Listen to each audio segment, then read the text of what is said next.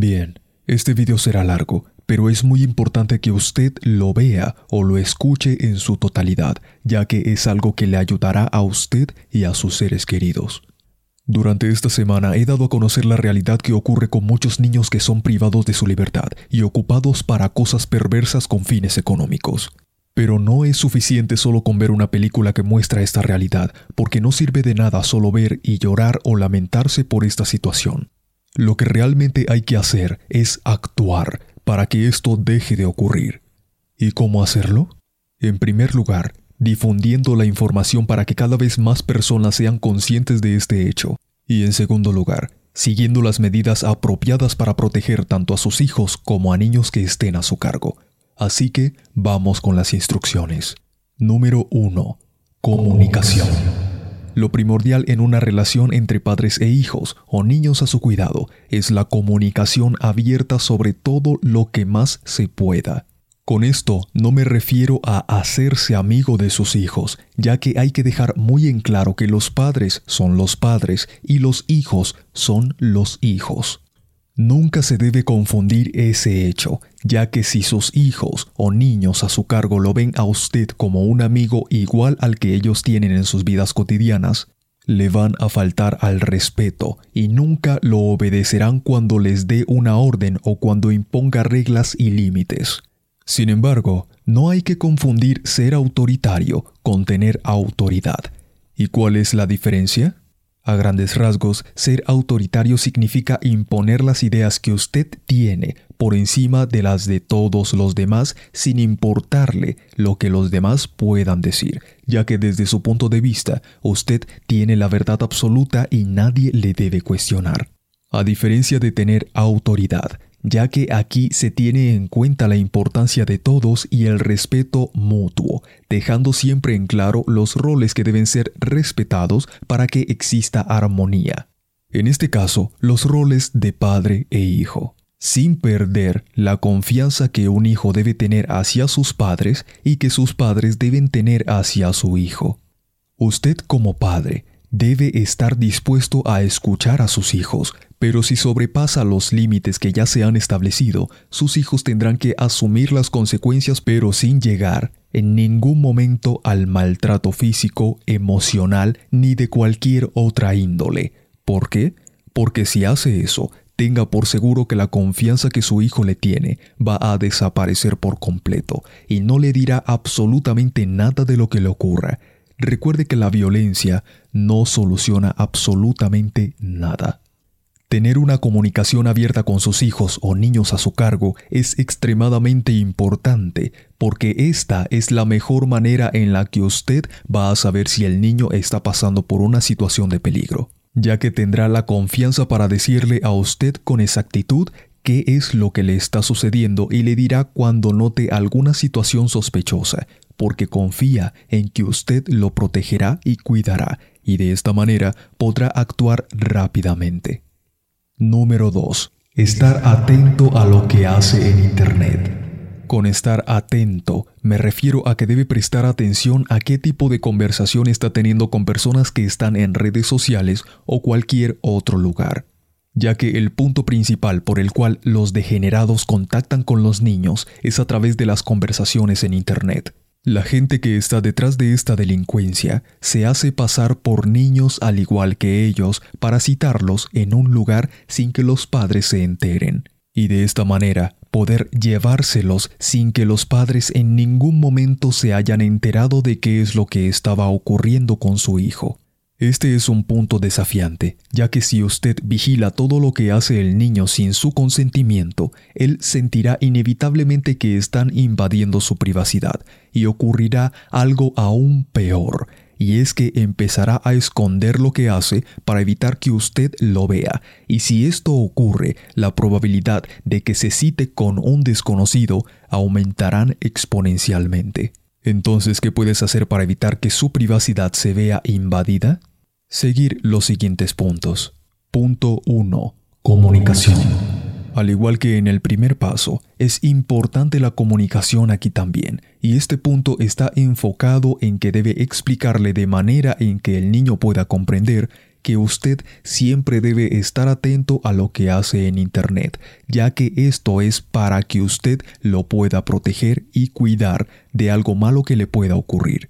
Demuéstrele que puede confiar en usted. Punto 2. Información sensible.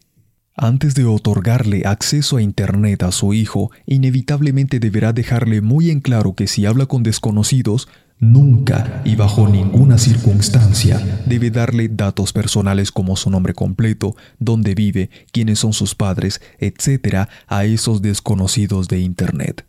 Y aún si son conocidos, nunca deberá hacerlo por la seguridad de ustedes como sus padres o tutores y por su propia seguridad, ya que esa información estas personas desconocidas la usarán para engañarlos.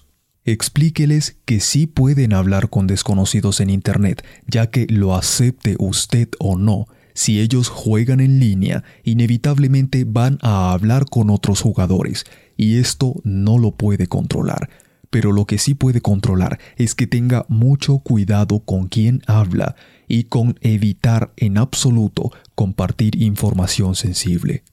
Punto 3. Seguridad informática.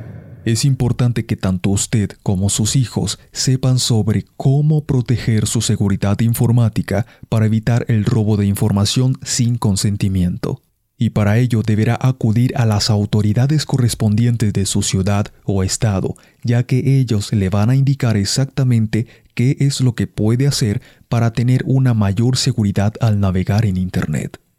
Número 3. Conozca a sus amigos. Esto es muy importante, ya que en muchas ocasiones niños son manipulados para llevar a otros a situaciones peligrosas. Por ello, debe saber con exactitud quiénes son sus amigos. ¿Cómo lograrlo? Mediante la comunicación. Pregúntele sobre sus amigos, cómo se llaman, dónde viven, qué hacen en sus tiempos libres, pero sin que parezca un interrogatorio, ya que se sentirá presionado y no dirá nada. Hay que crear un ambiente ameno para que ellos den esa información sin inconvenientes y para lograrlo ellos deben sentir que tienen confianza con usted. Número 4. Enséñeles a identificar situaciones peligrosas.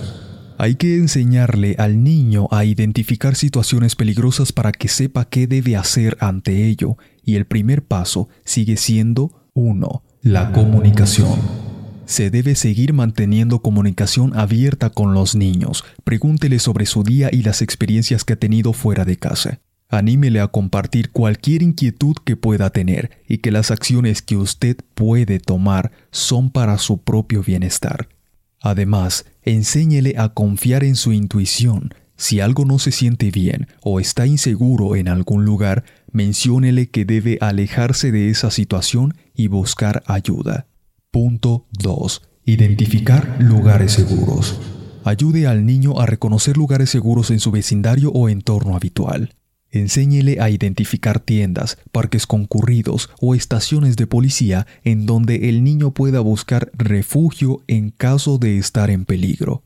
Además, explíquele cómo debe manejar situaciones en las que se sienta perdido o inseguro, ya que en estas situaciones deberá pedir ayuda a personas en uniforme, ya sean policías, bomberos, médicos o empleados de servicios de emergencia, siempre y cuando lo haga en un lugar concurrido para mayor seguridad. Punto 3. Uso adecuado del teléfono móvil. Si el niño ya tiene la edad suficiente como para tener un móvil, entonces debe mencionarle que nunca debe darle el número ni compartir su móvil con extraños. Este último debe ser explicado al niño porque si comparte su dispositivo con extraños o incluso con amigos que no sean de confianza, estos podrían robarle información o instalar aplicaciones extrañas sin que el niño se dé cuenta.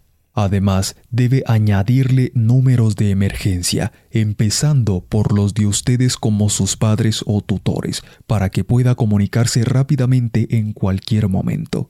Punto 4.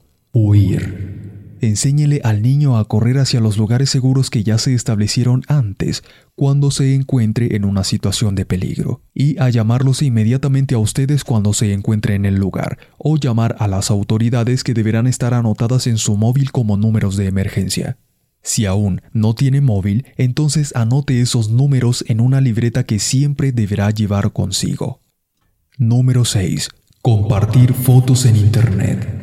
Es importante que mantenga fotos recientes del niño, pero estas fotos deben ser reservadas exclusivamente para ustedes como sus padres o tutores, ya que en algún caso de emergencia les va a servir para reconocer al niño fácilmente pero estas fotos debe evitar compartirlas en redes sociales, ya que por si no lo sabe, las personas que forman parte de este tipo de redes delincuenciales comparten entre ellos mismos fotos de niños que sus propios padres han compartido en redes sociales. Así que tenga mucho cuidado si decide compartir esas fotos en sus redes sociales. Restringirle a sus hijos el uso de redes sociales. Usted debe saber que un niño nunca, en ningún momento y bajo ninguna circunstancia debe usar redes sociales, ni siquiera debe tener cuenta si es menor de 13 años. Incluso esto está en la política de uso de dichas redes sociales, ya que allí estarán siempre expuestos a adultos depravados que usarán todo lo que ellos publiquen y comparten para aprovecharse de él. Así que explíquele a sus hijos por qué no pueden usar redes sociales hasta que tengan la edad adecuada, y aun cuando la cumplan, deben cerciorarse de nunca compartir información sensible como su nombre completo, dirección de su casa, número de teléfono, etc., y controlar las fotos que sube a Internet ya que al igual que en la explicación anterior, los adultos perversos usarán esas fotos para compartirlas entre ellos mismos, y no solamente para eso, sino para poder identificarlos cuando los vean en la calle. Número 8. Atención permanente con sus hijos. Cuando estén en cualquier lugar, usted debe estar en constante alerta y vigilancia con el niño, ya que estos delincuentes lo están vigilando a usted y al niño, y en el más mínimo descuido que tenga, se acercará a su hijo y se lo llevarán, y para cuando usted se dé cuenta, ya no podrá ver al niño. Siempre debe vigilarle y nunca, jamás distraerse, y mucho menos por tonterías. El niño debe estar cerca de ustedes como sus padres o tutores, y si se aleja, deberán evitar que lo haga a mucha distancia para que puedan reaccionar de manera rápida dada la situación. Número 9.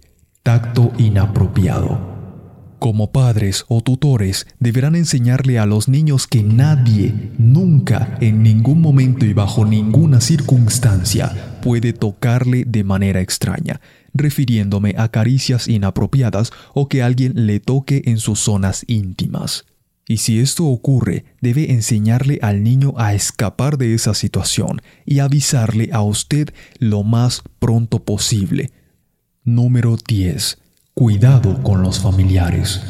Aunque no lo parezca, los mayores casos de incidentes que ocurren son provocados por gente conocida o incluso familiares cercanos, así que hay que educar al niño para que siempre le comente a usted qué es lo que ocurre si algún conocido o familiar se comporta de manera extraña con él.